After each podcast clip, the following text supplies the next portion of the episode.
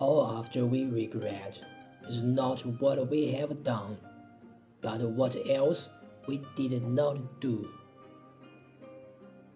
在一切结束之后，我们遗憾的不是我们做过了什么，而是我们还有什么没去做。